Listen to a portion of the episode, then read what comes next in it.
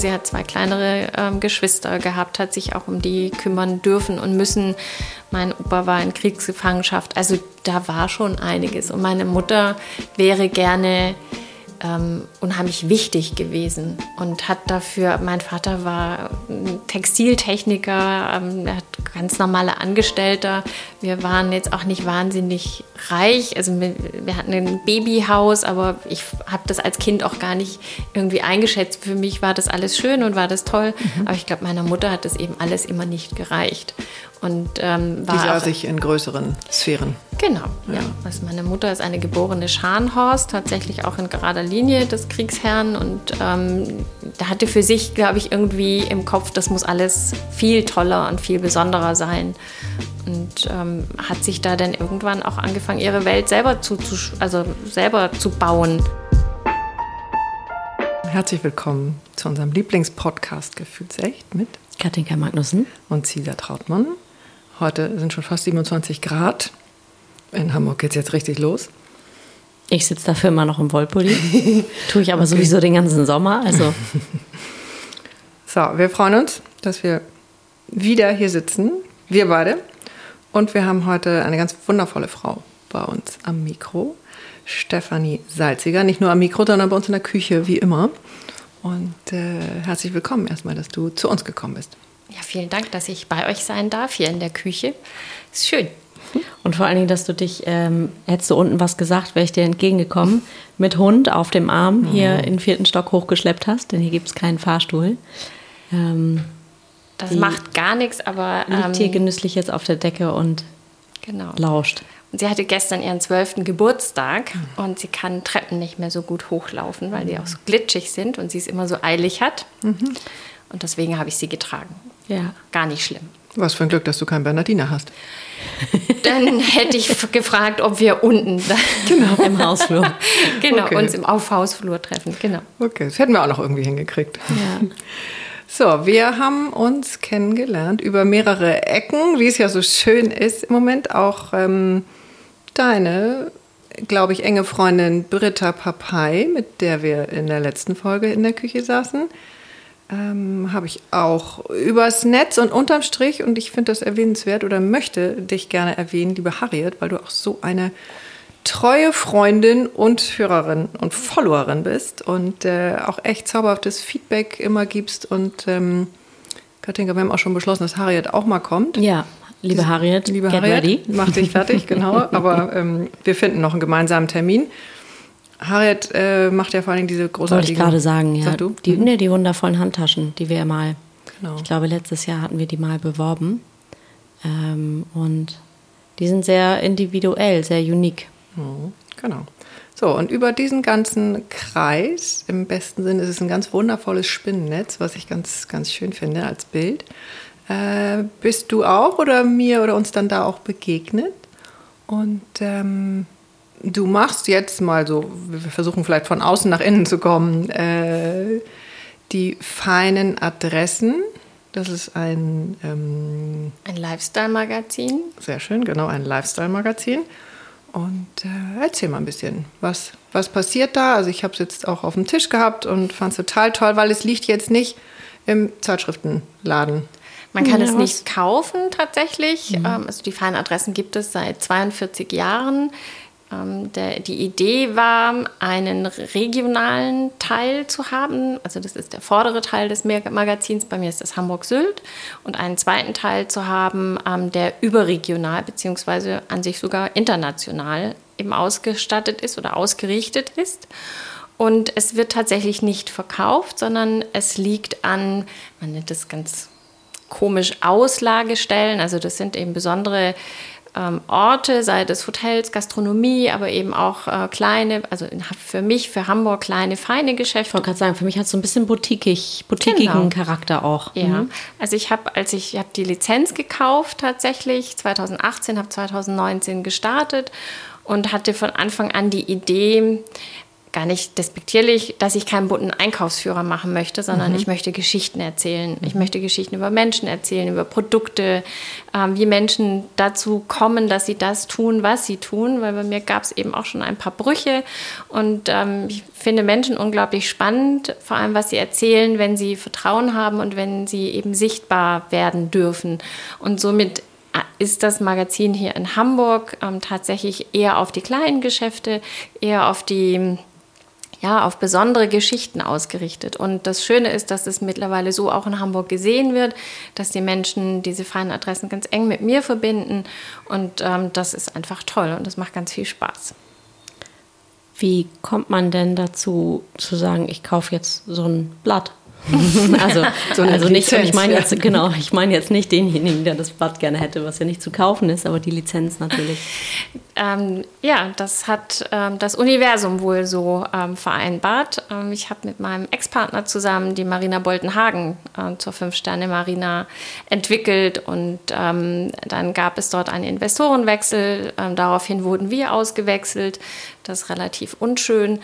Und ähm, das Verleger-Ehepaar der feinen Adressen, die hatten das größte Boot in Boltenhagen und mhm. kannten mich ähm, sieben Tage die Woche, 16 Stunden vor Ort, ähm, immer in der Kommunikation, immer da. Immer präsent. Immer präsent und ähm, komme aus dem PR-Bereich, habe lange für das Land Baden-Württemberg PR gemacht, kannte dadurch die Ausgabe Feine Adressen Stuttgart mhm. und hatte mich eben mit der Verlegerin auch äh, vielfach über Printprodukte ausgetauscht. Ich weiß nicht, wie viele Bücher ich zu Hause habe wie viel ja, Geld ich in Bücher und in schöne Magazine oh äh, investiere. Ich gehe immer, ich gehe einfach immer mit Augen zu vorbei, weil ich weiß ganz genau, wenn ich reingehe in so einen Zeitschriften- oder Bücherladen, it's not gonna end very well. So nach dem Motto, eins darf ich mitnehmen und beim fünften dann so, ach, okay, ich lege sie alle wieder hin. Ja, ich oh. kenne das. Aber was, äh, was zieht dich dann? Also bei den Teil habe ich nicht so, finde ich jetzt spannend. Also ich tauche beim Lesen auch unheimlich gern in diese Geschichte ein. Ich glaube, dass man, ich ziehe aus jedem Buch einen Satz oder eine mhm. Ansicht oder ein Wissen über ein Land, über eine Stadt, über Menschen. Das ist mhm. sehr, sehr spannend. Und genauso geht mir das bei ähm, Zeitschriften, schönen Zeitschriften. Also ich mhm. gestehe, wenn sie schön gemacht sind, dann finde ich sie noch toller. Mhm. Ähm, mag gerne schönes Papier, auch zum mhm. Schreiben. Ich schreibe nur mit Füller. Also ich habe da eine, eine große Leidenschaft für Papier anfassen, schreiben, lesen. Ja. Also für die, du hast auch eine besondere Haptik. Genau, ja. So. ja. Also sowohl dass ähm, ich mag unglaublich gerne Worte. Mhm. Ähm, ich höre sehr genau zu, was Menschen sagen. Und ich bin immer wieder baff erstaunt zu erleben, dass ganz viele Menschen sprechen, und Dinge sagen, die sie nicht so meinen. Mhm. Das ähm, schockiert mich fassungslos. Okay, macht mich das, abgefahren. Mhm. Ja, genau. Das heißt, du hast feine Sinne ja. und du fühlst was und die Leute sagen aber was anderes. Mm, nicht unbedingt, dass ich das gleich fühle, wenn mhm. sie das nicht sagen, aber ich nehme es als ähm, wenn jemand etwas zu mir sagt, dann ist das für mich gesagt und dann gehe ich auch davon aus, dass das getan wird. Mhm. Und wenn das dann nicht passiert ähm, und mich derjenige anschaut oder diejenige und sagt, ja, das habe ich nur so gesagt, dann gucke ich immer wie so eine Dreijährige und denke, hallo? Die Macht der Worte ist schon echt faszinierend. Also ich glaube, wenige von uns sind sich so auch der Bedeutung davon bewusst, mhm. wenn wir sprechen. Ja. Also ich muss gestehen, ich stelle mich da in erste Reihe. ähm, das war schon, war ganz lange ein Riesenthema von mir, dass die Worte zu schnell rauskommen mhm.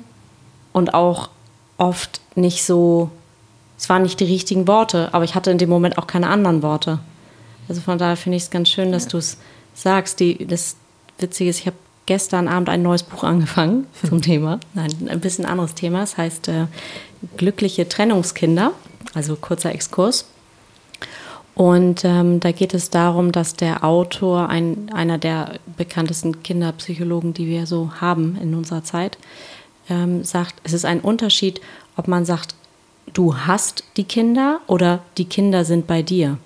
Also die Kinder sind hm. äh, von den Kindern ausgehend mhm. oder du hast, also von mir ausgehend, mhm. fand ich super spannend. Mhm. Und was das für eine Kraft auch hat. Mhm.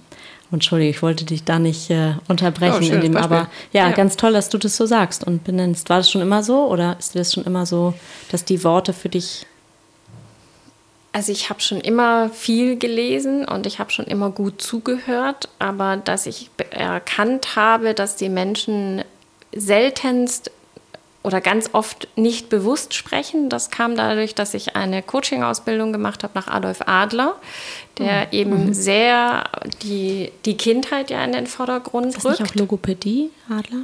Bin mir nicht sicher. Nee, ich dachte. Nee. Mhm. Okay und habe dann nach dieser Coaching-Ausbildung tatsächlich ein Tool entwickelt, das nennt sich Worttraining, weil mhm. wir alle Sprache unbewusst lernen und irgendwann dann, wie du erzählst, äh, an den Punkt kommen, dass wir merken, die Menschen verstehen mich nicht. Warum verstehen sie nicht, was ich sage? Und das hat ganz oft damit zu tun, dass wir Worte gelernt haben in der Kindheit und nicht nur die Worte benutzen, sondern auch die Bedeutung.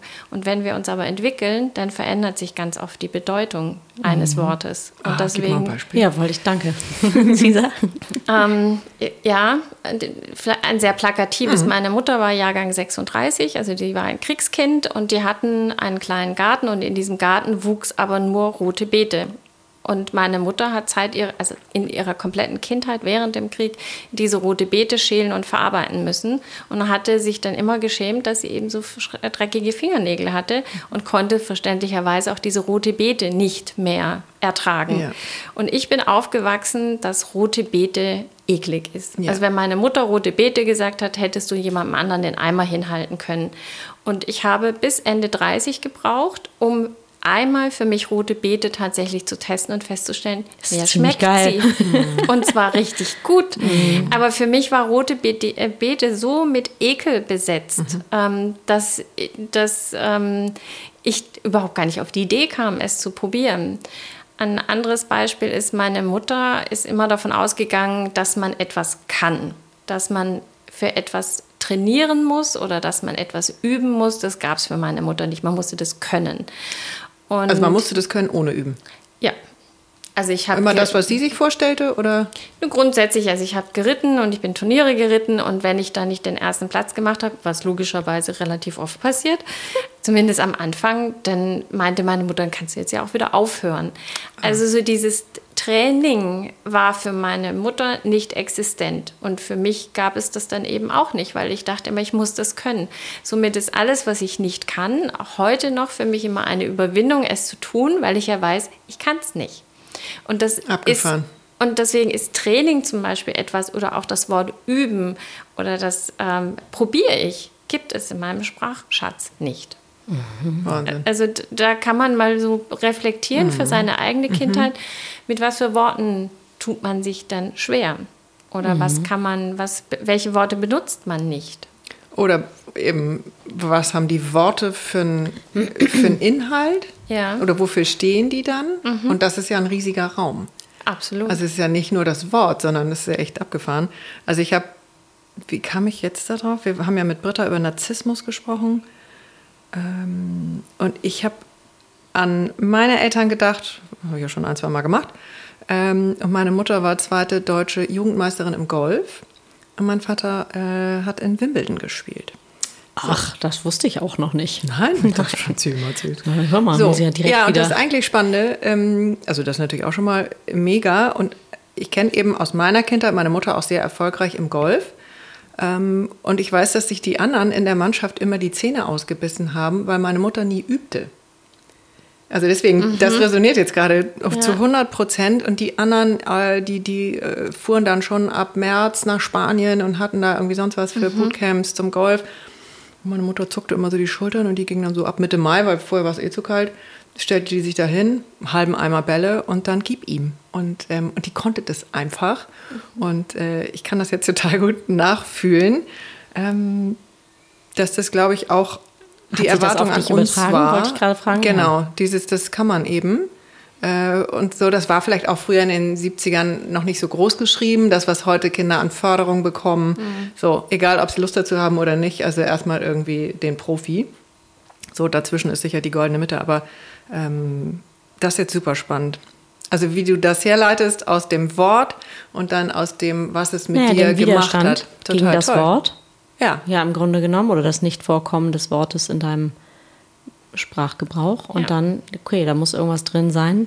Ja, oder Menschen, die ganz viel mit äh, Füllwörtern arbeiten. Mhm. Ähm, eigentlich, mhm. Man könnte, also auch dieser Konjunktiv, man könnte, man müsste auch dieses Wort Mann ja. ähm, und sich dann wundern, dass sich keiner angesprochen fühlt. äh, man könnte doch mal die Spülmaschine ausräumen. Mhm. mhm. Schweigen im Walde. Mann? Genau, wer ist Mann? Und wir Frauen zum Beispiel, wir lassen ganz oft das persönliche Fürwort weg. Also ähm, ich koche, ähm, ich nee, nicht eben nicht ich, sondern äh, gehe zur Post, gehe einkaufen. Und es ist sehr frauenspezifisch, dass wir nicht sagen, ich gehe zur Post, weil es ist ja nicht so wichtig, was wir tun. Also ganz oft, nimm dich nicht so Sinn. wichtig. Genau, nimm mich nicht so wichtig, ich nehme mich schon nicht so genau. wichtig. Und das ist auch ähm, ganz spannend zu sehen, wenn man das, das geht dann übers Bewusstmachen. Also ich höre dann eben sehr genau zu, kann den, dem Gegenüber sagen, ui, hast du gemerkt, das persönliche Fürwort hat gefehlt oder warum ist da ein eigentlich in diesem Satz mhm. und äh, warum sprichst du im Konjunktiv? Mhm. Und dann geht es ins Bewusstsein, also die Sprache wächst quasi, wird auch erwachsen und dann werden Raum. Mhm. andere Sätze gebildet und zwar ganze mhm. Sätze. Mhm. Und das ist manchmal eine Hürde, ne? Sehr. Also für ganz viele ist das eine Riesenhürde, von Mann zu Ich zu kommen. Ja, absolut, das weil man sich, mhm. da, da, die Ich und der Wunsch tatsächlich da mhm. ist und auch ausgesprochen wird und eben nicht im Konjunktiv, sondern im besten Falle im Präsens. Ich, ich bin glücklich. Nicht oder ich, ich will das nicht. Oder ich will das nicht, genau. Also. Man will das nicht. Äh, wer jetzt genau? ich weiß, das ist, also das haben wir angefangen vor Jahren über die IO, über Entrepreneurs Organisation, wo ich dann mit meinem damaligen Mann drin war. Da war das Thema. Mhm. Also da wurde immer bis hin zu Strafe zahlen, wenn man Mann benutzt. Mhm. Ähm, okay, zwei Euro. Mhm. Ähm, und dann ging das natürlich auch danach, im, also das hat mich eigentlich nie, nie losgelassen. So und trotzdem fällt es, also mir fällt es auch oft auf. Ist schon spannend. Mhm. Und bist du dann so groß geworden auch äh, die, mit diesem Satz, nimm dich nicht so wichtig? Also weil das impliziert das ja auch. Also, also ich bin mit dem Satz aufgewachsen, nimm dich nicht so wichtig und ich hatte grundsätzlich eben immer eine Funktion zu erfüllen. Also eine bedingungslose Liebe, weil ich die Tochter meiner Mutter war, das ähm, habe ich nicht erlebt. Also ich ja. hatte eine Funktion und die hatte ich zu erfüllen und wenn ich die nicht erfüllt habe, dann wurde das sanktioniert. Und wie hieß das? Wie hieß dein Auftrag? Den hatten wir ja neulich. Ich weiß nicht mehr in welcher ähm, Folge, aber. Den Seelenauftrag? Ja, dieses, das. Äh, Oder den wenn, Auftrag in der Herkunftsfamilie. Äh, nee, in dem Fall den Auftrag, den du mit deiner Mutter hast oder den sie dir gibt. Also dieser Satz, ich schenke dir das Leben, wenn du. Genau, also meine Mutter hatte zwei Kinder bekommen, eine ältere Schwester, die ist sechseinhalb Jahre älter. Die hat ähm, den Auftrag gehabt, intelligent zu sein. Das hat sie auch erfüllt. Die war immer die Beste in der Schule, hat sämtliche Preise bekommen. Und ich hatte den Auftrag, immer der Sonnenschein zu sein und die Hübsche. Und ich wurde bei 41 Grad Fieber trotzdem über den Laufsteg geschickt beim Modenschauen. Und ähm, ja, das war mein Auftrag. Ich war nicht, ich hatte den Part hübsch, meine Schwester den Part intelligent, dass meine Schwester hübsch ist und dass ich jetzt auch zumindest nicht ganz nicht intelligent bin. Ähm, das war nicht wichtig und ähm, so hatten wir Aufgaben. Also ich war mal das, das Vorzeige-Zirkuspferd und meine Schwester eben die Intelligente. Wahnsinn. Und wie bist du mit deiner Schwester heute? Ähm, meine Schwester hat äh, spannenderweise übernommen, dass ich äh, dumm bin. Oh. Mhm. Und ähm, alles, was ich bisher erreicht habe, aufgrund meines Aussehens erreicht habe, klein und blond. Mhm. Und ähm, von dem her, ja, sind wir nicht unbedingt nah und eng. Ja, weil das finde ich auch so schön, wenn es so weit kommt. Das können bestimmt alle auch nachvollziehen. Ähm, wenn alle, alle Geschwister irgendwie die Schubladen, ihre eigenen Schubladen mal aufgemacht haben, um mal zu gucken, hups, wie war nochmal meine Prägung und wie war deine Prägung. Und wenn wir das schaffen, dann an dem Tisch oder wo auch immer, Lagerfeuer noch besser, ähm, zu sitzen äh, und da uns ein bisschen was von zu erzählen, das finde ich ein Riesenschatz, aber das äh, geht nicht immer auf. Ja, kommt vielleicht dieser noch. Wunsch. Kann ja noch kommen. Kann noch kommen, ja. Ich habe mich eben sehr mit meiner Kindheit befasst, weil ich das irgendwann verstehen wollte. Und da wird einem vieles klar, ohne dass ich jetzt mit dem Finger auf meine Mutter zeigen muss. Aber mhm. es wird so viel klar. Mhm. Und mir hat das immer viel gegeben. Und ähm, den Weg hat meine Schwester hm, für sich nicht gesehen. Und bis jetzt. Bis jetzt. So, genau. Kann ja morgen, morgen anders sein.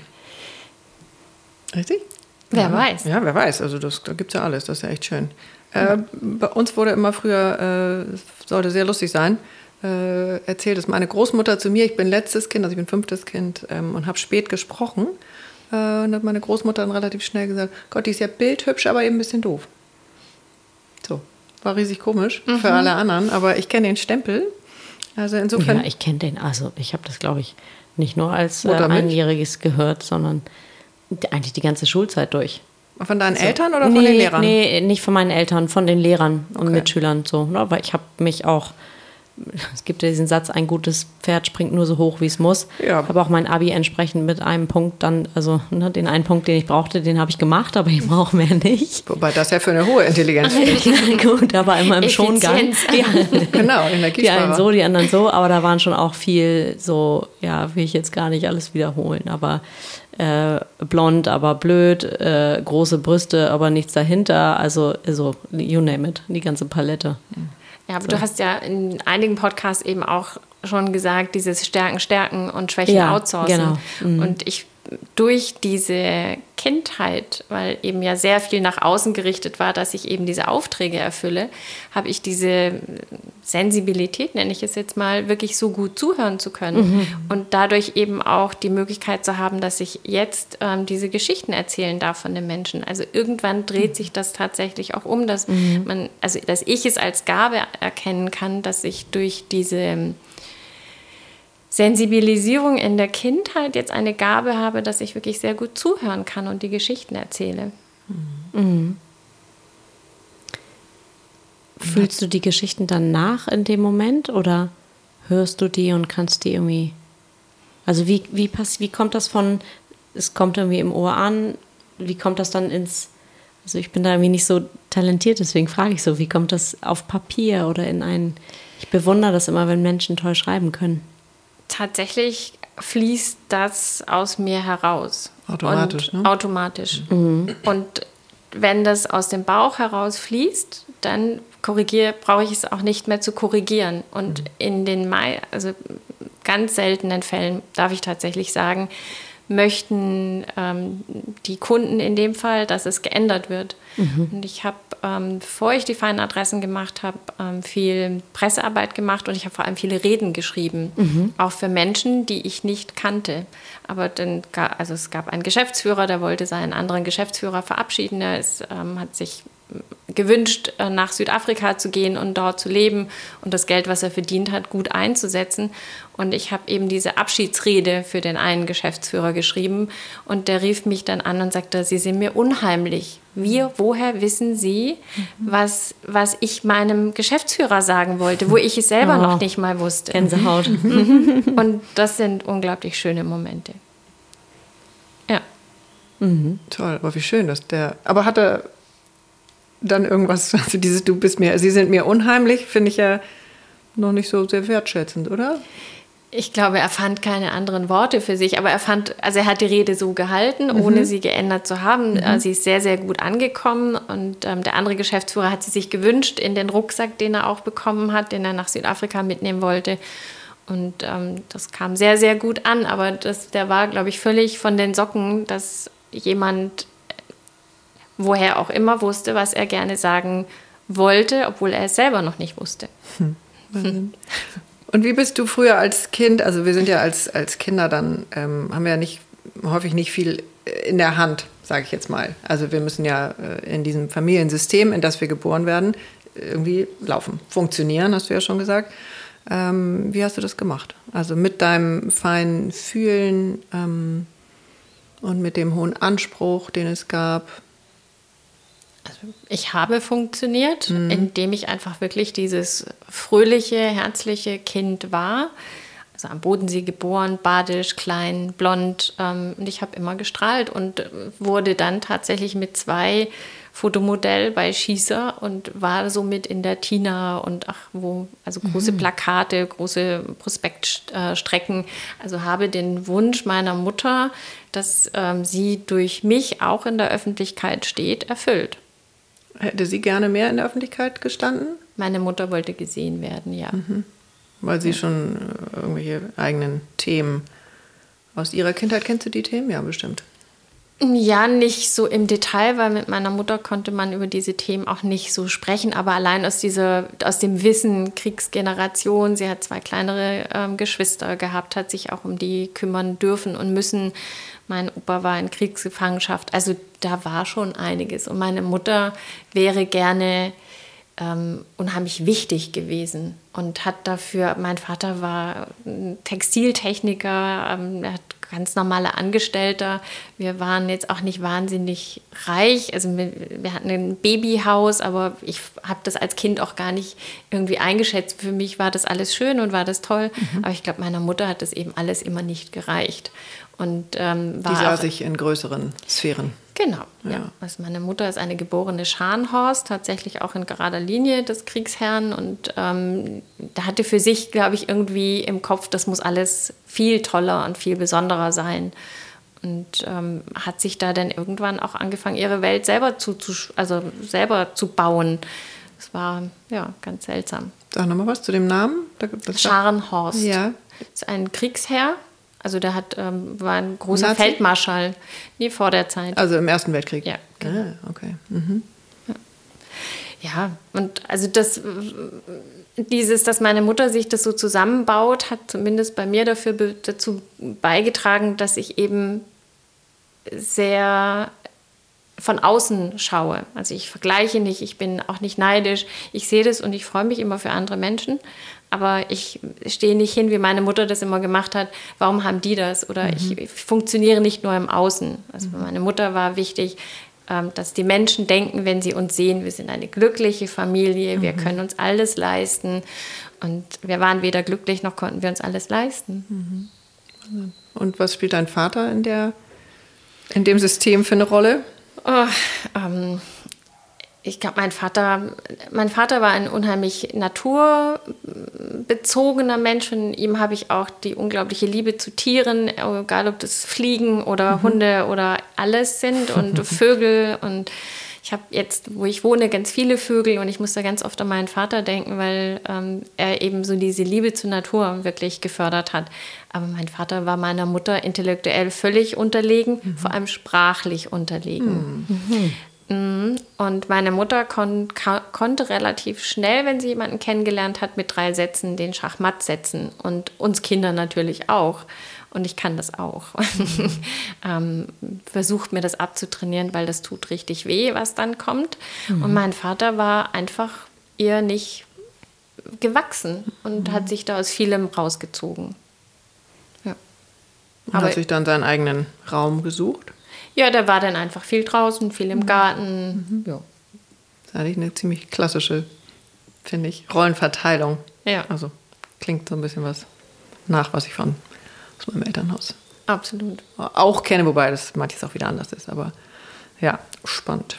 Mm, so, und dann bist du Hast du irgendwie Abitur gemacht und bist irgendwo hin? Ich habe kein Abitur gemacht, weil meine Mutter mir sehr glaubhaft erklärt hat, dass ja. ich das sowieso nicht schaffe. Stimmt, ja. Du warst ja auch die Schöne.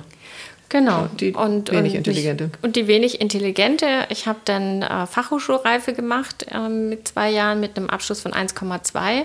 War jetzt nicht so schlimm. Nö. äh, Fandst du dich da gut oder hast du gedacht, okay, so doof bin ich doch nicht? Oder war das noch nicht dran? Ähm, ich also ich habe mich über den Abschluss gefreut. Ich, ähm, ich war tatsächlich, ich hatte unglaublich viel Spaß auf dieser Schule. Also ich habe wirklich viel gelernt.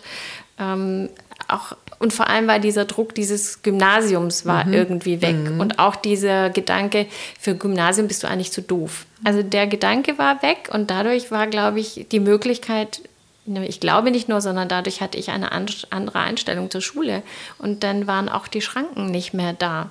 Also ich habe Physik eine Eins gehabt und auf dem Gymnasium Physik. mhm. Was? Wer will was von mir?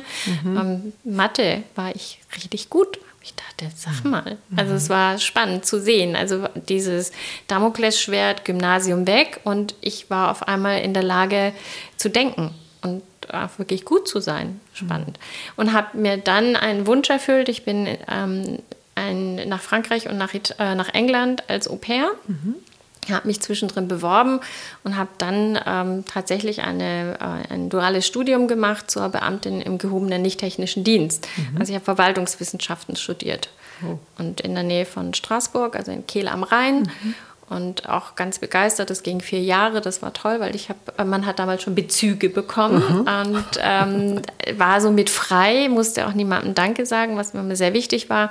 Ja, und bin dann äh, in die baden-württembergische äh, Politik mit eingestiegen, weil ich sehr früh für den damaligen Bürgermeister eben politische PR gemacht habe.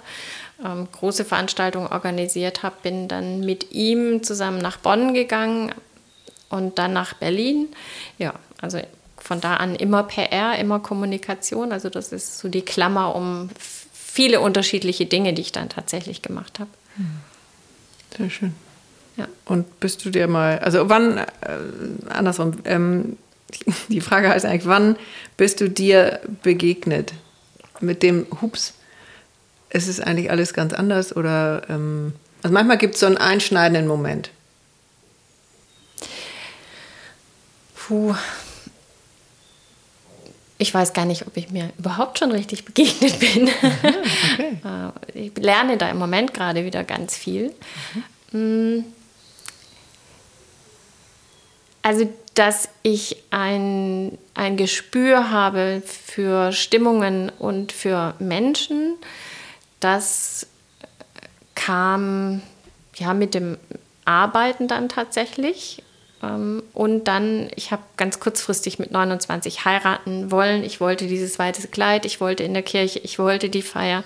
Mhm. War ein zweijähriges Projekt. Und als das dann beendet war. Die Ehe oder die, das, Ehe, die mhm. Hochzeitsvorbereitung? Nee, wir haben ja. vorbereitet und haben geheiratet.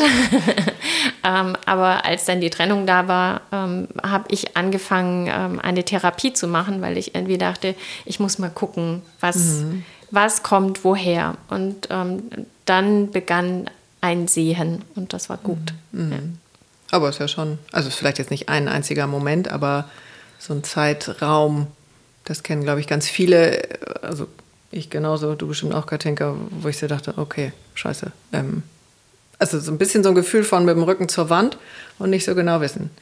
Und, ja. Aber auch so ein Gefühl dafür haben, so so kann es oder so darf es nicht weitergehen und es muss irgendwas sein, ähm, was gesehen werden will oder was hochkommen will oder so.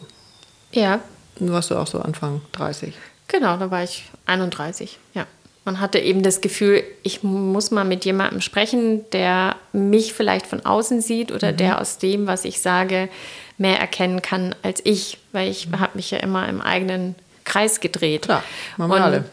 Ja, und natürlich der Blick zu meiner Mutter oder auch zu meinem Vater, der war in dem Sinne nicht so da. Da, da war auch mhm. eine sehr enge Verbindung zu meiner Mutter. Danach mhm. gab es dann eben mal eine Pause, ich dann auch viel reflektieren konnte und viel gesehen habe. Und äh, was meinst du, der Blick war nicht so da? Ich habe äh, also meine Mutter war narzisstisch, um da auf den mhm. Bogen zu Britta nochmal ja, ja, zu spannen. Ja. Mhm. Ähm, wenn also not in a good way? In, in keinem guten äh, Weg, nein, oder in keiner guten ähm, Sicht. Ausprägung. Mhm. Oder Ausprägung. Ähm, wir wurden natürlich als Kinder, oder ich spreche jetzt einfach mal nur von mir, ich wurde als Kind wahnsinnig manipuliert von meiner Mutter. Mhm. Also wenn äh, du lieb bist oder wenn du das und das tust, dann bist du lieb und dann bist du meine Tochter. Mhm. Und genauso wurde ausgesprochen, wenn du das nicht tust, bist du nicht mehr meine Tochter. Also wir ausgesprochen. Ausgesprochen. Ja. Okay, gib mal Beispiele wenn du, wenn du jetzt nicht einkaufen gehst, dann bist du nicht mehr deine Tochter, oder? Wenn du jetzt nicht den Lehrer in der Schule fragst, ob der ein Bild für mich malt, also es gab einen Lehrer, den meine Mutter sehr verehrt hat, weil er nebenbei ganz tolle Bilder gemalt hat. Mhm. Und ich hatte dann den Auftrag, zu ihm zu gehen mit einem DIN A4-Blatt und zu sagen, meine Mutter, äh, ich würde meiner Mutter gerne ein Bild von ihm zum Geburtstag schenken. Mhm. Ähm, und ähm, ich habe aber nur 50 Mark. Und der hat dann damals auch gedacht, ich glaube, die Spinne hat damals schon 5000 Mark für seine Bilder genommen. Mhm. Und ich habe dann natürlich schon gesagt, das traue ich mich nicht oder das möchte ich nicht. Mhm. Und dann war ganz klar die Ansage, wenn du das nicht machst, dann bist du nicht mehr meine Tochter. Und logischerweise bin ich am nächsten Tag dann dahin marschiert und habe ihn gefragt, auch wenn ich das ganz fürchterlich fand. Mhm. Und ähm, er hat das Bild gemalt, nicht für 50 Mark, aber er hat dann mit meiner Mutter wohl tatsächlich einen Preis ausgehandelt. Also so Sachen. Und, und wenn du das nicht sagst oder wenn du jetzt nicht mit mir dahin gehst, dann bist du eben nicht mehr meine Tochter. Also reine Erpressung. Komplett, ja. Oder, ja. Ja. Und wenn man das so früh in der Kindheit hat, ähm, dann dann hat man, dann ist das normal. Das, also das, das war für mich normal, dass meine genau. Mutter so war, dass ja. sie wochenlang nicht mit mir gesprochen hat, weil ich dann vielleicht doch irgendwas getan habe, was mhm. nicht gut war. Und da irgendwann wirklich den Blick hinzuwagen und zu sagen, war vielleicht nicht cool und war auch nicht so, wie andere Mütter mit ihren Kindern umgehen. Und vor allem auch dieses, dass eben eine bedingungslose Liebe, einfach weil ich ihre Tochter bin, überhaupt nie vorhanden war. Das dauerte viele, viele Jahre, bis ich da hinschauen konnte und das auch gesehen habe. Weil, und fühlen. Und fühlen, ja. Also weil, immer, ja. das ist ja das noch gemeinere, weil ähm, du ja durchgehend das Gefühl hattest, du bist nicht richtig. Ja.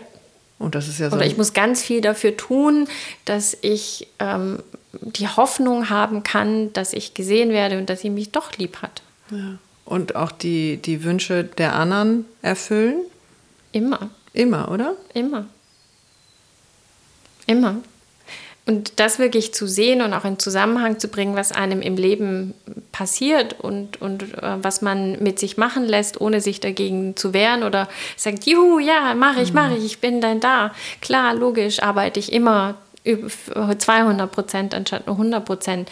Das hat tatsächlich gedauert, weil man sich diesen Blick ja gar nicht erlaubt. Wenn man als Kind ja davon ausgeht, dass das richtig ist. Es ist die Mutter, ähm, die Klar. macht das mhm. richtig ja. und dann irgendwann mit, so. mit, ja, das gehört so. Und mhm. da mit Mitte 30 zu sagen, äh, nein, das geht eigentlich anders, mhm. ähm, das dauert eine Weile. Das muss man sich erstmal erlauben, weil das ja ganz schön ähm, schmerzhaft. schmerzhaft ist und da ja. ist nicht viel Scham mit drin, weil wir ja als Kind denken, es ist richtig so. Ja. Wir kennen ja nur das ja. und denken, so ist richtig, fertig. Ja, also ich habe ein sehr schönes Beispiel. Meine Mutter hat Zeit meines Lebens zu mir gesagt, wenn ich so hässliche Füße hätte wie du, würde ich sie mir abhacken. Und ich habe bis Mitte 30 keine offenen Schuhe getragen, mhm. weil ich ja Danke, dass du heute ja. mit wunderschönen, ich habe sie sogar im Kopf, orangefarbenen Sandaletten hier bist. Ja, ähm, ja, sind mir gleich aufgefallen und äh, die kannst du wunderbar tragen. Klar. Das sah sehr, sehr schön aus. Ja, ich muss auch ehrlich mittlerweile gestehen, mhm. ich weiß auch gar nicht, was sie so hässlich daran fand, aber sie fand sie hässlich, sie hat das ausgesprochen und mhm. für mich war klar, ich habe hässliche Füße. Mhm. Ähm, das ist ein bisschen äh, wie mit der roten Beete. Also ja. es dauerte dann eine Weile und irgendwann mit Mitte 30 habe ich meine Füße angeguckt und habe gedacht, ich finde sie nicht hässlich. Wie schön. Ja, mhm. aber und das ist das, wo du sag, mich gefragt hast, wann hat sich dieser Blick denn gewandelt mhm. oder wann habe ich mich erkannt? Es war tatsächlich ein Prozess. Ja, das dauert. So. Ja. Aber wie schön. Ja. Und was ist dir, ähm, also in der mit der Trennung hast du irgendwie festgestellt, komme da nicht so richtig weiter oder irgendwas ist, ähm, welche Muster waren da präsent? Also ich habe in dieser Beziehung beziehungsweise auch in dieser zweijährigen Ehe immer das Gefühl gehabt, ähm, ich bin gar nicht ich und wir führen auch keine Beziehung, sondern ich hatte immer das Gefühl, seine Mutter und meine Mutter führen eine Beziehung. Okay. Und die haben super gematcht. Die haben sich gehasst. Ach so. Und meine Schwieger, damalige Schwiegermutter hat mich auch gehasst. Die fand mich ganz schrecklich. Ähm, und ich hatte aber nie das Gefühl, nur mein Mann, also mein Ex-Mann und ich, wir haben ein Thema miteinander, sondern ich hatte immer das Gefühl, da sitzt doch jemand am Tisch, mhm. der eigentlich da nicht hingehört. Und als das dann tatsächlich auch dann beendet war, dachte ich, und jetzt will ich rausfinden, warum meine Mutter da immer mit am Tisch saß oder seine Mutter, aber hauptsächlich ging es um meine Mutter. Mhm. Und das war ganz klar, meine Mutter hatte mich ja instrumentalisiert, dass ich für sie Sichtbarkeit ermögliche. Und ähm, sie hat damals, als ich geheiratet habe, auch sehr schön, wollte sie unseren Ehering, mhm. also den gleichen Ring haben, der war von einem Goldschmied gemacht und sie wollte diesen Ring haben, damit sie ihn am kleinen Finger tragen kann um ein Stück von unserem Glück zu haben. Alter Falter. Ach du Scheiße. Oh. Mhm. Also kein Wunder, denke ich gerade, dass der Hund sich da unten nervös von einer Seite aufs andere aufs Kissen mhm. schmeißt und die ganze, sie die ganze Zeit hier ruhig lag. Mhm. Ja, das, äh, das Energie pur, die da ja, kam. macht mich auch gerade nervös. Willst du auch aufstehen, ja. den Kreis drehen? Mach ruhig. Einmal schütteln. Ja, genau. Das hilft bei den Hunden ja, genau. auch. Heftig. Also ja. Wahnsinn, wie hart übergriffig ja. ja. Krass narzisstisch halt. Wow, echt. Ja. Und, und die blanke Not deiner Mutter. Absolut, weil mhm. sie jetzt ja dachte, ich bin nicht mehr für sie verfügbar oder sie kann da nicht mehr so teilhaben und, mhm. und sie wollte das jetzt so haben. Und ähm, das waren. Kannst du da Nein sagen? Meine Schwester hat da Gott sei Dank damals Nein mhm. gesagt. Für dich? Für mich. Mhm. Ja. Okay. Ja, also weil ich hätte wahrscheinlich auch... nicht Nein gesagt, aber mhm. meine Schwester hat es damals tatsächlich okay, hat sie übernommen. sich da auch irgendwie schützend mhm. vor dich gestellt. Ja.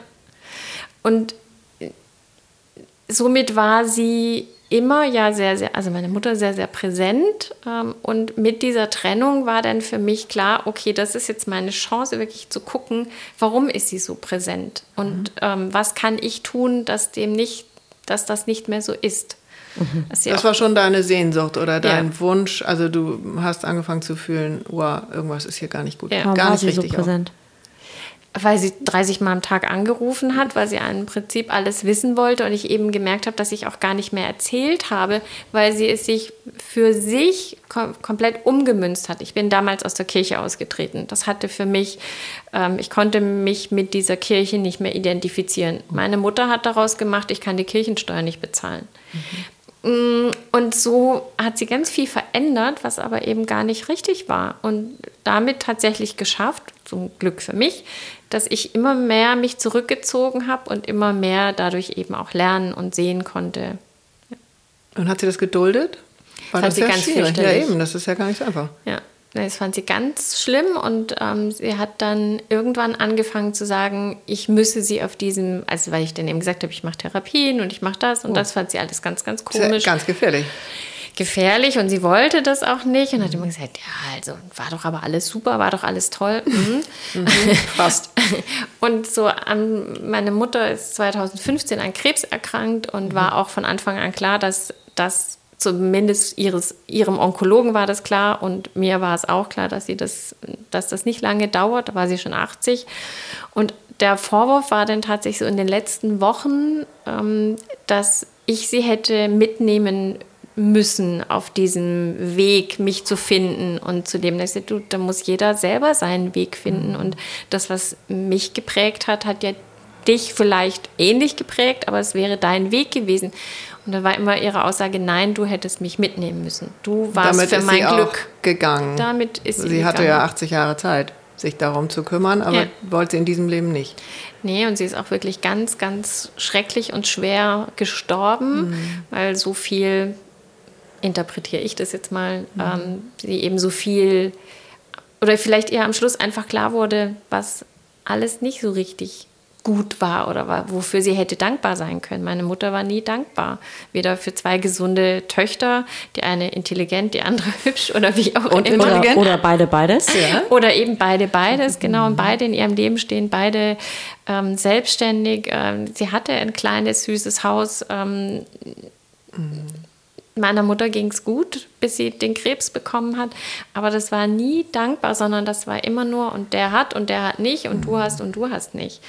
Und das ist mit Sicherheit ein Grund, warum ich für mich ganz doll in diesen kleinen Dingen dankbar bin und auch so viel draußen bin. Und haben mich über den Sonnenschein freue, aber auch den Regen. Mhm. Mhm. Und das ist ja wiederum was, was dein Vater wahrscheinlich ja. tatsächlich konnte, aber ähm, wirklich präsent war ja deine Mutter. Absolut. Meine Mutter war überpräsent. Ja. Ich durfte auch mit meinem Vater nie telefonieren. Ah. Mhm. Ja, deine Mutter war vor allen Dingen, also das, was bei mir so das Wort, was bei mir so kommt, ist diese hart Übergriffigkeit. Also dieses von der ersten Sekunde an irgendwie kontrollieren und manipulieren wollen, wo du zu sein hast und wie du zu sein hast und das bis zuletzt. Ähm, wie hilflos eigentlich auch, dass sie, also selbst wenn sie schon 80 ist, du bist ja immer noch das Kind auf eine gewisse Weise. Also, oder andersherum, mhm. also selbst da nicht loslassen kann, nee. ablassen kann von dir. Ja. Ja, also ich habe ja irgendwann mal von Khalil Gibran ähm, diesen Aufsatz über die Kinder. Gegeben mhm. und habe gesagt, liest ihr mal, weil er ganz klar sagt, die Kinder kommen zu euch als Geschenk, mhm. ihr dürft ihnen Flügel verleihen, aber sie gehören euch nicht, mhm. sondern ihr gebt ihnen etwas mit, dass sie dann fliegen dürfen. Und da hat meine Mutter gesagt, so ein Quatsch, du bist mein Kind und ich kann auf dich zugreifen und was soll das? Und mhm. ähm, du hast, äh, ja, mich zu mich mitzunehmen und ähm, ja. ja. Jetzt sind wir wieder bei dem Satz, den ich vorhin als erstes sagte: Du hast Kinder oder also du hast Kinder oder die, mhm. die Kinder sind bei dir. Ja. Also von welcher mhm. von welcher Person aus sprichst du? Mhm. Ja. Vom Haben oder vom Sein. Ja. ja. Und was ist zuerst da? Ne? Ja. ja, spannend. Oh, sehr spannend. Ähm, und hast du hast oder eine Frage, du hast, hast, du, hast du entschieden, keine Kinder zu haben? Oder, also hab, es gibt es ja in bewusst und unbewusst mhm. und gewollt und nicht gewollt und so weiter. Ich habe das ganz bewusst entschieden, dass ich keine Kinder haben möchte, weil mhm. ich ganz große Bedenken hatte, dass ich durch diese Prägungen aus der Kindheit ähm, einem und wenn es auch unbewusst ist, also ich war mir sicher, dass ich einiges, was meine Mutter getan hat, niemals tun würde. Mhm.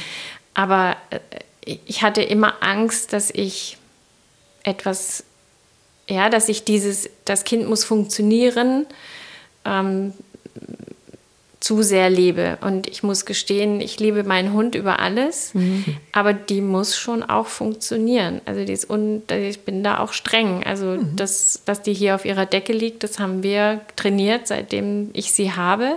Und das muss sein. Dafür darf sie aber, wenn wir spazieren gehen, entscheiden, wo wir hinlaufen. Und ähm, sie ja. darf eben auch überall ich, mit. Also das hatten wir ja auch beziehungsweise mit Britta, dieses nur freie Leine, lose Leine lassen, mhm. das in meinen Augen funktioniert das auch nicht. Also ähm, meine Kinder haben sich hier heute Morgen um 5.20 Uhr äh, die Köpfe über die Pokémon-Karten eingeschlagen. Mhm. Ähm, also da, ich gucke mir das dann auch an für mhm. eine Weile. Aber um 6 Uhr habe ich die Karten dann eingesammelt und habe gesagt, so jetzt ist Schluss, jetzt gibt es gar keine mehr. Weil mhm. das kann jetzt drei Stunden so weitergehen. Also so eine gewisse ja, Strenge ist auch so ein Wort, was so sehr negativ konnotiert ist irgendwie. Also, ja. also was ich an meinem Hund merke, mhm. ich, dadurch, dass ich ja bewusst ja. entschieden habe, ich habe keine Kinder, ähm, dass sie mir wahnsinnig vertraut. Also wenn eine Situation, also wenn wir, sie läuft immer ohne Leine und wenn ein LKW an uns vorbeifährt, dann schaut sie mich an und mhm. wenn ich ihr ein Handzeichen gebe, dass sie mehr mhm. von der Straße Schön. weggehen soll, mhm. dann tut sie das. Mhm. Oder wenn sie in eine Situation kommt, wo sie nicht so richtig weiß, auch mit einem anderen Hund, dann guckt sie mich an und dann kann ich sagen, ist alles in Ordnung, ich, ich regel das. Mhm. Und äh, dieses ähm, streng zu sein, hat dafür gesorgt, dass sie mir so vertraut, dass wenn ich voranlaufe, dass sie mir einfach hinterher geht und dass sie eben keine Angst hat, auch nicht an der Straße. Mhm. Sie weiß, okay, du bist da, dann ist alles geregelt. Mhm. Und das finde ich unheimlich schön. Und dieses Vertrauen hatte ich bei meiner Mutter nicht, weil, mhm. ich, weil es eben diese Verbindung der Liebe nicht gab.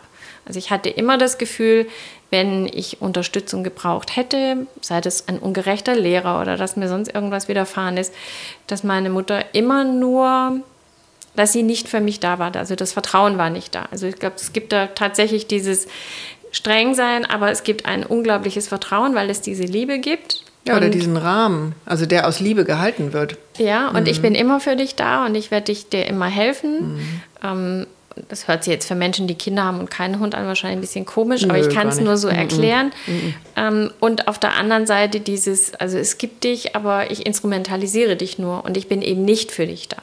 Mhm. Ja. Aber es war sehr bewusst entschieden, dass ich keine Kinder möchte. Mhm. Ja. War es ein langer Prozess? Nein, das war klar. Und hat deine Schwester Kinder? Meine Schwester hat einen Sohn, ja. Mhm. Hm. Hm. Jetzt kommen wir nochmal zu den feinen Adressen zurück, die aber gar nicht dein, ähm, also da geht es jetzt gar nicht so unbedingt weiter. Genau. Ähm, ich werde weiterhin Geschichten erzählen mhm. und ich werde weiterhin ähm, über Menschen erzählen und ähm, über die schönen Dinge dieses Lebens. Aber das werde ich online machen mhm. und ähm, bin da gerade in ja ein bisschen noch in der Findungsphase. Werde im ersten Moment zwei Dinge auf alle Fälle weiterführen, die ich die letzten drei Jahre schon gemacht habe. Und zwar habe ich einen Unternehmerinnenkreis aufgebaut ähm, mein, eine große Herzensangelegenheit ist, Menschen miteinander zu verbinden, zu Netzwerken. Du hattest gerade vorhin am Anfang des Gesprächs gesagt, dass dieses Spinnennetz oder einfach funktioniert. Und mhm. ich bin auch jemand, der immer denkt, oh, und der mit dem und der mit dem und das ist toll. Und äh, habe das auch während äh, Corona eineinhalb Jahre lang alle zwei Wochen via Zoom gemacht ähm, läuft immer gleich ab, egal ob das mittags zum Lunch ist oder abends bei einer Veranstaltung. Ich stelle jeden, der da ist, persönlich vor. Dadurch entsteht eine ganz andere Energie und dann gibt es immer drei bis vier Power-Vorträge, sei das mhm. zum Thema Gesundheit oder Ernährung oder ähm, wie kann ich Smoky Eyes ähm, tatsächlich oh, schminken. Oh, das, das kann ich beibringen. Ja. Heute nicht, gut. aber. Sehr gut. Aber eben auch gerade während Corona, äh, was brauchen wir, was ist wichtig, äh, was dürfen wir tun, ähm, welche Energie brauchen wir denn weiterhin? Und ähm, das war unheimlich toll und da ist ein schöner Kreis gewachsen, sind eben alles selbst, also entweder in Führungspositionen oder wirklich auch Unternehmerinnen, dass wir auch das Thema Finanzen haben. Ähm, und, Wer kann ähm, da kommen? Bitte? Wer kann da kommen? Also ist, seid ihr so, eine geschlossen, so ein kleines geschlossenes Netzwerk? Oder? Nicht unbedingt. Also das ähm, Netzwerk darf erweitert werden. Ähm, ich bin immer sehr daran interessiert, dass ich die Menschen vorher kennenlerne oder mhm. die Frauen und dann sage, ja, das passt oder passt nicht weil ähm, es geht eben nicht darum, sich gegenseitig die neueste Handtaschenkollektion zu zeigen oder äh, ich bin verheiratet mit oder ich war verheiratet mit, sondern es geht wirklich um die Frau. Es geht wirklich darum, dass wir uns austauschen. Es geht wirklich darum, sich gegenseitig zu unterstützen. Und das ist mittlerweile so, dass die PR-Damen sich austauschen und sich gegenseitig ähm, wirklich auch Aufträge geben, dass die Immobiliendamen miteinander arbeiten, auch sich da, die eine sagt, du, das schaffe ich im Moment nicht, nimm du. Und das finde ich unglaublich toll. Schön. Das macht richtig doll viel Spaß. Und das war bis jetzt immer ein, ein offener Kreis sozusagen. Und daraus wird es jetzt einen Club geben. Und es wird weiterhin Veranstaltungen geben ähm, an verschiedensten Orten. Und ähm, ja, und dann kommen die Geschichten dazu. Und da freue ich mich sehr drauf. Sehr schön. Ähm, ich habe gerade irgendwie so gedacht, war das für dich eigentlich, ich sag mal, die Verbundenheit mit der ersten Frau in deinem Leben, die war ja nicht da, so mhm. wie du deine Kindheit beschrieben hast oder das Verhältnis zu deiner Mutter. Fiel dir das leichter oder schwer, also fiel dir das leicht oder schwer, so in dieses Spinnennetz einzutauchen mit den Frauen und mit der Verbundenheit? Weil du hast ja dieses Strahlen in den Augen. Mhm. Ähm, also ich, ich glaube, die Gabe, die ich aus der Kindheit entwickelt habe, ganz viel wahrzunehmen und mhm. meine Herzlichkeit vor allem aber nicht verloren habe, trotz mhm. meiner Kindheit. Mhm. Ähm, dass es mir daher leicht fällt, wirklich ähm, Menschen die mit der gleichen Energie und mit den gleichen Werten und, und die etwas erzählen möchten und die auch weitergeben möchten, dass ich die wirklich finde, beziehungsweise die finden mich. Mhm. Das war auch im Magazin so. Also wenn ich das äh, ein Thema ausgerufen habe, wie das Thema Gesundheit, kamen auf einmal unglaublich tolle Ärzte in mein Leben und durch mhm. unterschiedliche Wege. Und dann war es eben auch eine tolle Gesundheitsausgabe. Und so ist es mit den Unternehmerinnen auch. Im Grunde genommen finde ich die oder die oder die finde ich, das Universum. Genau. Und eigentlich, bis auf ganz wenige, nicht nur eigentlich, sondern bis auf ganz mhm. wenige Ausnahmen, passen die auch alle ganz toll zusammen. Und so die zwei Querschläger, die es bisher in diesen drei Jahren gab, die lade ich dann irgendwann herzlich aus. Mhm. ähm, aber was ich tatsächlich, womit ich mich schwer tue, sind ähm, sehr enge, tiefe Freundschaften. Mhm. Schnarcht der Hund. Ach so. ähm, weil dieses Urvertrauen einfach nicht da ist. Mhm. Also ich bin bestimmt eng mit Menschen und die sind mir auch wichtig, bis zu einem gewissen Punkt. Danke, dass du das so mhm. sagst. Ich habe das ähm, glaube, erst durch die Kinder gelernt, wirklich in der Tiefe auch Freundschaften zu haben. Am Ende. Mhm. Also jetzt, weil ich kannte das, jetzt habe ich nicht, kannte das aus der Kindheit, kannte ich das so auch nicht. Tatsächlich. Ach so, das wäre ja auch eine Frage. Hattest du Freundinnen? Nee. Oh wow, es geht mit der Mutter wahrscheinlich gar nicht. Das hat meine Mutter gewusst zu verhindern. Aha, ich habe okay. da natürlich eine enge Symbiose mit meiner Schwester damals mhm. zumindest gehabt. Das war schon mal gut. Das war wichtig. Ähm, da gibt es auch einen, Fach, einen psychologischen Fachausdruck mhm. dafür, wenn Kinder eben sich gegenseitig oder sich so stärken, dass sie sowas, so eine Kindheit tatsächlich überleben. Mhm. Ähm, aber Freunde Freundinnen hatte ich so nicht. Also ich habe dann, als ich 30 war, ähm, zwei sehr enge Freundinnen, mhm. mit denen ich auch heute immer noch sehr eng bin. Und die waren lustigerweise gerade beide in den letzten Monaten da und haben sehr befürwortet, dass ich jetzt im Wald wohne. Und äh, es war schön, sie da zu haben. Ja. Also mhm. für das Netzwerk, glaube ich, ist es gut ähm, so wie es ist, weil sie sind alle herzlich willkommen und das sind unglaublich tolle Runden und schöne Abende und besondere Begegnungen. Immer auch wieder natürlich mit, mit Männern natürlich, also die sind nicht ausgeschlossen, mit Unternehmern. Das ist einfach sehr, sehr spannend. Mhm. Und wissen deine beiden Freundinnen um, um dich und um das, dass du eigentlich um Freundschaft irgendwie kämpfst oder es dann doch nicht so genau weißt oder unsicher bist? Also sie haben mich beide, als sie da waren, gefragt, ob ich denn hier und jetzt so eine richtig feste Herzensfreundin mhm. hätte. Mhm. Und habe dann gesagt, ja, also es gibt Freundschaften, ja, aber so dieses, so, so wie das mit den beiden ist, ist habe ich hier niemanden. Mhm. Weil natürlich ganz viele der Damen oder der, der Frauen, die ich kennenlerne, aber auch der Männer, ähm, das geht ja immer über den Job. Mhm. Und der, das, ja, und das ist alles immer ja auch sehr mit dem Job verbunden. Also es gibt natürlich Menschen, die mir sehr, mit denen ich nah bin, aber ich bin da mit Sicherheit auch die, die an einem gewissen Punkt dann auch nicht weiter aufmacht. Da mhm. fehlt das Urvertrauen. Mhm. Aber wenn jetzt eine Nachbarin zu dir kommt und sagt, hast mal einen Kaffee, weil meiner ist aus? Ja, die also kommt ja nicht über den Job. Immer, na, na, ja, ja, ja, nee, also ähm, ich helfe auch jedem beim Umzug und ich Ja, helfen kannst du ja maximal. Mhm. Ah, helfen kann ich maximal, da hast du.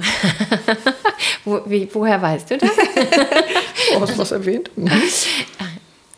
Nein, ja. Ja, ein Thema, mit dem ich mich tatsächlich gerade auch befasse. Ähm, ja. Mhm. Also ich weiß das von ähm, einer Freundin, äh, die eben auch eine ganz schwierige Mutterbindung hatte äh, oder hat, wie auch immer, ähm, dass ich auch nach ganz vielen Jahren immer wieder ähm, ihre negative Mutterprojektion abbekommen habe. Okay. Also das, deswegen ist es total toll, mhm. dass du das so erwähnst. Ähm, und das sind ja eben die Themen, die wir so gerne auch an den Tisch bringen oder damit ja auch rausbringen, ähm, was diese Prägungen mit uns machen, ein Leben lang. Ja, das ist so.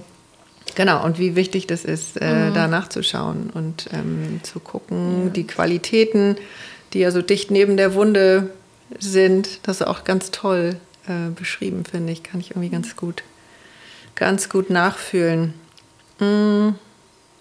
Hast du auch so ein feines Gefühl? Ähm Wollte da irgendwas gerade noch raus?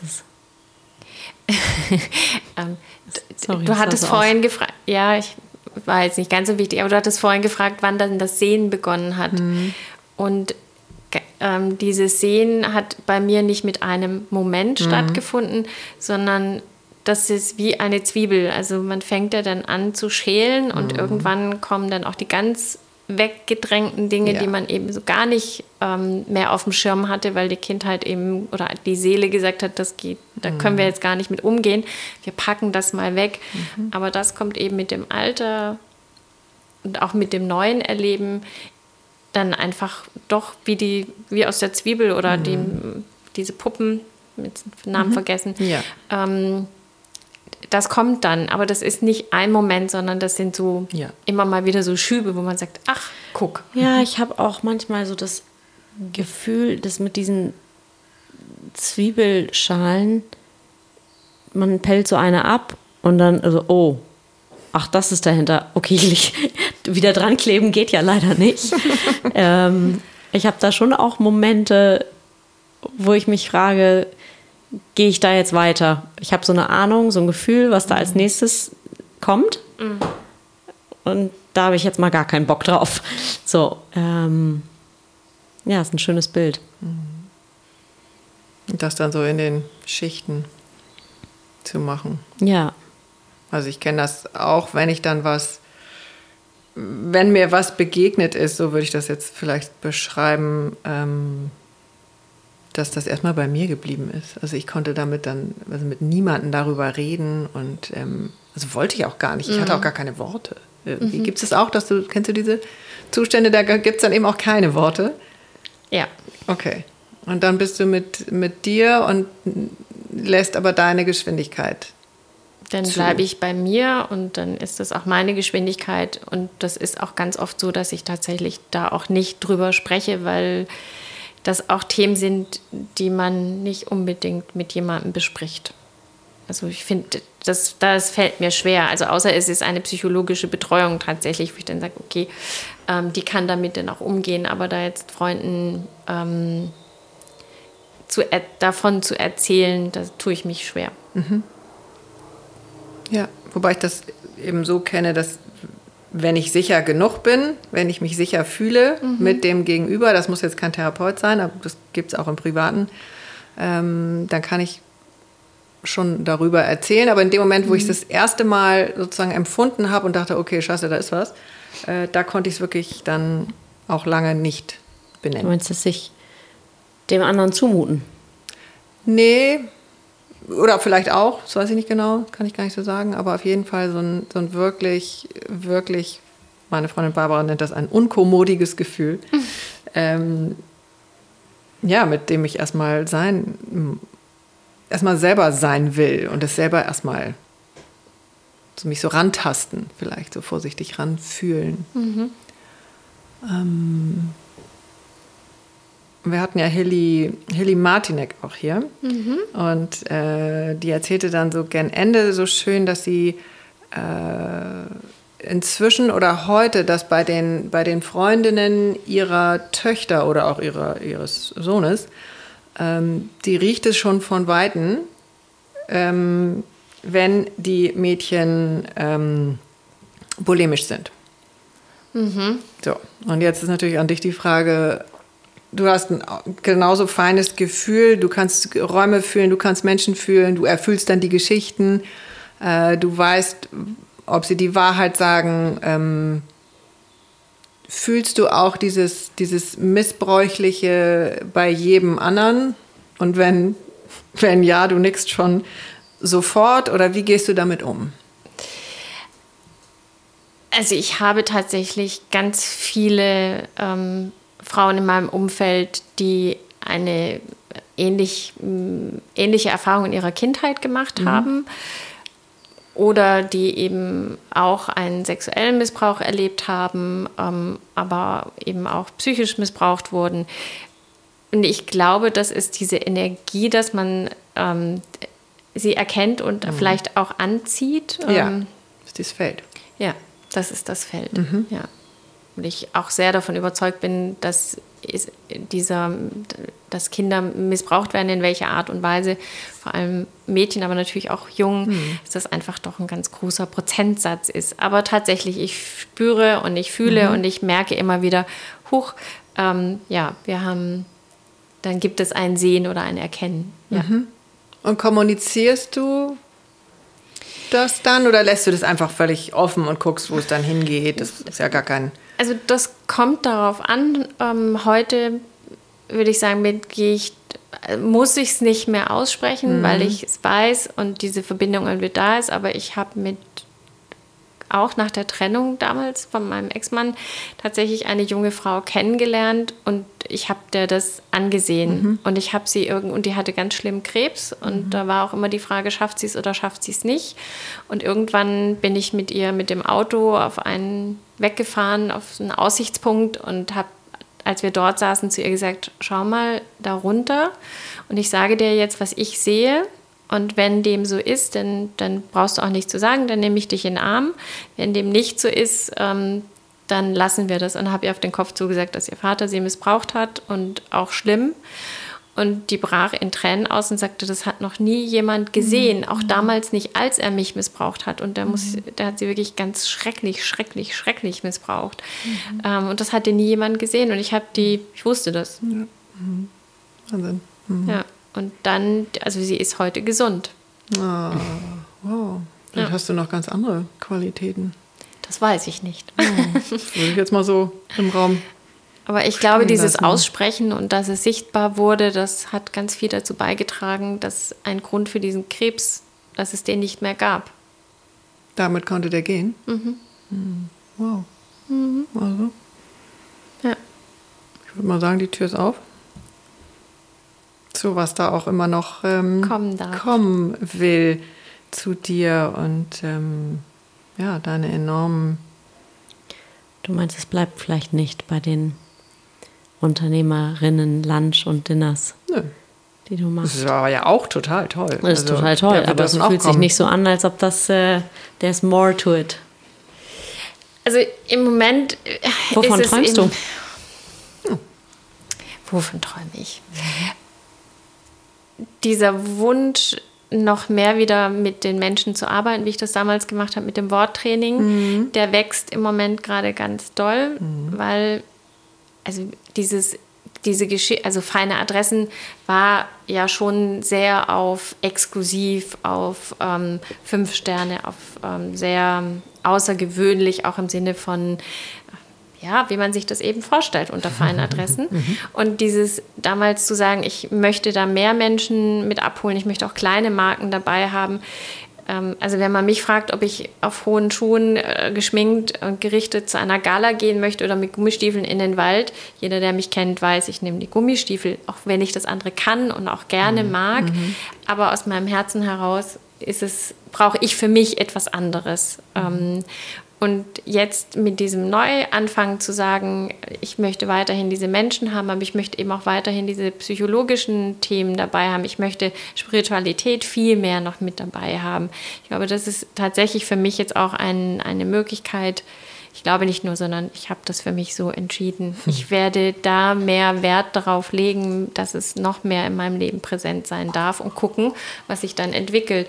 Und was ich mir wünsche, ist tatsächlich, dass ich in, auf einer Bühne moderiere und Themen, die vielleicht die Menschen eben nicht so gerne haben, wie sexueller Missbrauch, wie ähm, dass jemand krank ist, aus mhm. welchen Gründen auch immer, dass ich das weiterhin noch sichtbarer mache und dadurch mhm. eben auch helfen darf. Und ähm, irgendwann sehe ich mich in einem Garten, mhm. ähm, der mit Zitronenbäumen, Orangenbäumen bestückt ist. Und da scheint ein mehr die Sonne. Da scheint sagen, etwas äh, mehr die Sonne. Das, demnach ist es nicht Hamburg? eher nicht, ähm, eher Süden. Mhm. Und ähm, dass ich ja schreibe. Also diese Worte fließen lasse aus dem Bauch. Mal gucken. Mhm. Ja, sehr schön. Irgendwas war bei mir noch gerade, aber ich habe es, ähm, ja. Jetzt ja? gerade ist es nicht da. Willst du es nochmal hochholen? Nee, das ist, ich habe. Frag das, mal den Hund, ob er das hochholen Ja, will. ich habe, nee, das Gefühl ist, das ist jetzt, also. Vielleicht. Es ist ein Anfang gerade irgendwie. Also mhm. es ist, sind noch nicht, es ist noch nicht. So empfinde ich das. Es ist noch nicht alles gesagt mhm. und es braucht keine Worte mehr. Also Schön. macht das Sinn? So? Mhm. Genau. Aber es ist, glaube ich, also es fühlt sich nach viel gefühlt und das, das Richtige benannt ja. an. Das ist schön. Kannst du damit ja. auch sein? Oder du bist ja auch sehr, sehr wortgewandt. Was wäre dein. Es ist richtig benannt und für vieles braucht es noch etwas Zeit, um die richtigen weiteren Zukunftsworte zu haben. Mhm. Aber ist, ich bin im Moment sehr, sehr auf, also mhm. sehr offen mhm. und mal schauen.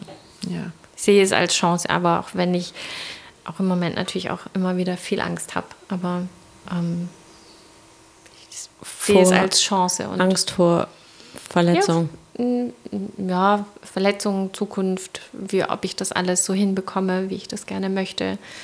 Oder dass es eben auch funktioniert in allen Bereichen. Mhm. Aber. Und kannst du gut um Hilfe bitten? Nein. okay. Was brauchst du denn? Ähm.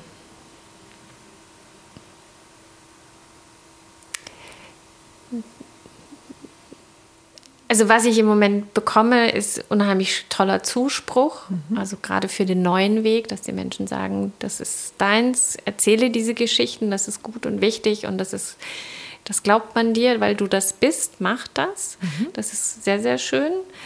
Ähm, und bis jetzt habe ich immer alles alleine gemacht und für die Zukunft wünsche ich mir tatsächlich, ähm, dass mehr Menschen mit mir mitgehen.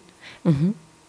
In welcher, wie meinst du das? Also jetzt, was weiß ich, mit technischem Verständnis oder ähm, eben das Buchhalterische mir mit ein bisschen helfen, weil das wird dann ja eben einen Club geben, es wird einen Online-Shop geben, es wird ein, eine ganz andere Seite geben, die ineinander verzahnt ist mit Newsletter und ähm, ja, das, da kommt ganz viel.